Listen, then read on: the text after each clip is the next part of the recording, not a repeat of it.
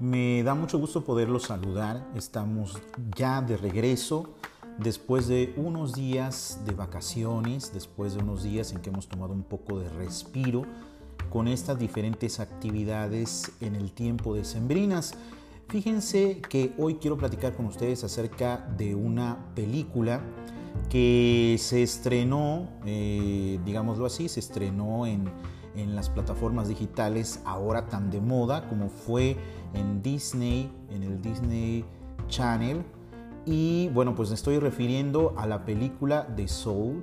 Es una película que ya se había estrenado antes, se había presentado en uno de estos festivales de cine, pero el 25 de diciembre se estrena en la plataforma. El director es Pete Docter y bueno, pues la trama eh, hace referencia a un músico, Joe Gardner, quien eh, está buscando encontrar eh, la manera de poder lograr una de sus mayores pasiones tocando jazz en un grupo, en un pequeño lugar eh, y bueno, pues toda la trama se realiza ahí acerca de, eh, eh, con, la temática acerca de, cómo lograr esto. Bueno, él, muere y busca cómo encontrar para poder realizar su sueño, ese sueño que tanto, al que tanto aspiraba. Bueno, ¿qué cosas buenas encontramos en, esta, en este film? Bueno, encontramos varias cosas buenas, como es la producción. La producción es bastante, bastante eh, sofisticada, es, un trabajo realizado por Disney Pixar.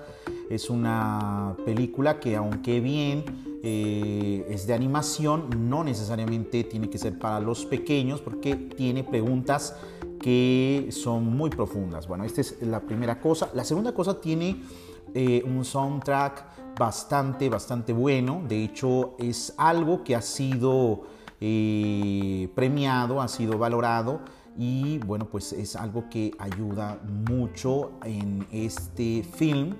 También tenemos eh, un tema interesante que son las preguntas existenciales que se hacen los personajes acerca del sentido de la vida, acerca de cuál es tu pasión y cómo llegar a hacerla y también acerca de la importancia de valorar la eh, vida cotidiana, los aspectos de nuestra vida común y corriente, podríamos decirlo.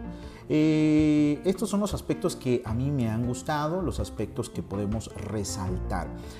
Hay otros aspectos también que nosotros eh, podemos notar y que me gustaría compartir con ustedes porque son aspectos que no pertenecen a la doctrina cristiana y que también pueden generar, si no tenemos un buen conocimiento, pues una predisposición o una eh, visión errónea de ciertas cosas que la doctrina cristiana nos regala. En primer lugar, bueno, la preexistencia de las almas. Esto es como una visión un poco ya muy antigua, una visión que ya tenía Platón eh, donde él pensaba que pues todos nosotros eh, vivimos como en un mundo, en un mundo muy, muy especial, en un mundo de, las, de las ideas, un mundo eh, del, del nous, ¿verdad? Un mundo del pensamiento, donde se encuentran todas las almas y aterrizan, pum, aterrizan ahí en el cuerpo y el cuerpo se convierte como una especie de cárcel del cual uno se tiene que liberar.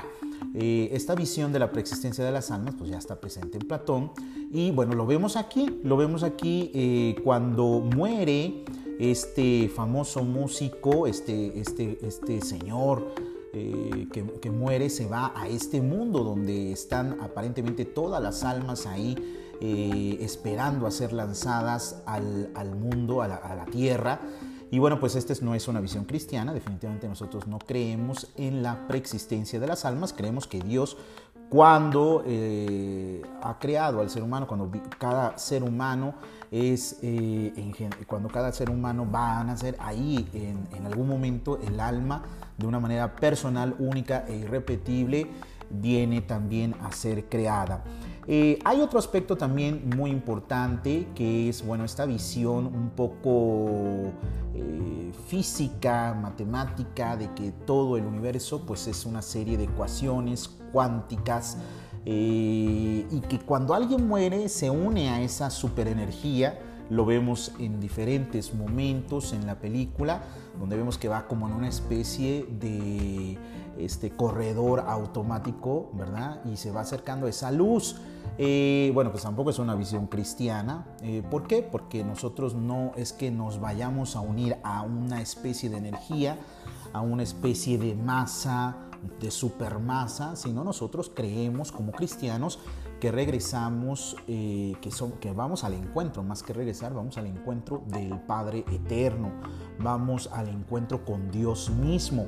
Pero no es que nos fundamos en esa realidad de Dios, eso sería una especie de panteísmo, ¿verdad?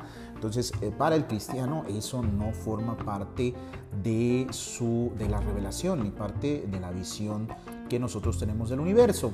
También pues tenemos ahí algún pequeño detalle respecto a la sexualidad. Bueno, vemos ahí las almas que parece eh, ser eh, un poco asexuadas, que no tienen ningún género. Sabemos que es un tema que eh, se prefiere a veces no hablar de él porque pues genera muchas controversias. Sin embargo, para la visión cristiana siempre algo que está muy identificado dentro de nuestra misma naturaleza, de nuestra biología, es eh, los géneros, ¿verdad? El masculino y femenino. Y eh, bueno, pues lo que aparece ahí es un poquito, un poquito confuso.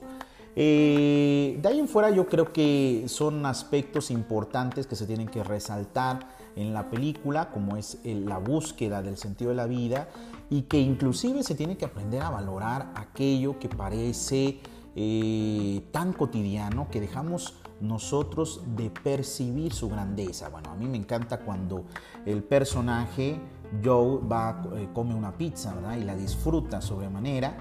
Eh, cuando ve caer una hoja de un árbol y bueno, la disfruta con ese sol increíble y bueno, nosotros estamos llamados a descubrir ahí también la grandeza de la cotidianidad y sobre todo la presencia de Dios en nuestras propias historias. Bueno, les dejo este pequeño comentario, espero que les guste y sobre todo espero que les ayude a ver uh, la película con una visión pues eh, cristiana y sobre todo con una buena información. Que tengan todos una excelente jornada y que Dios los bendiga.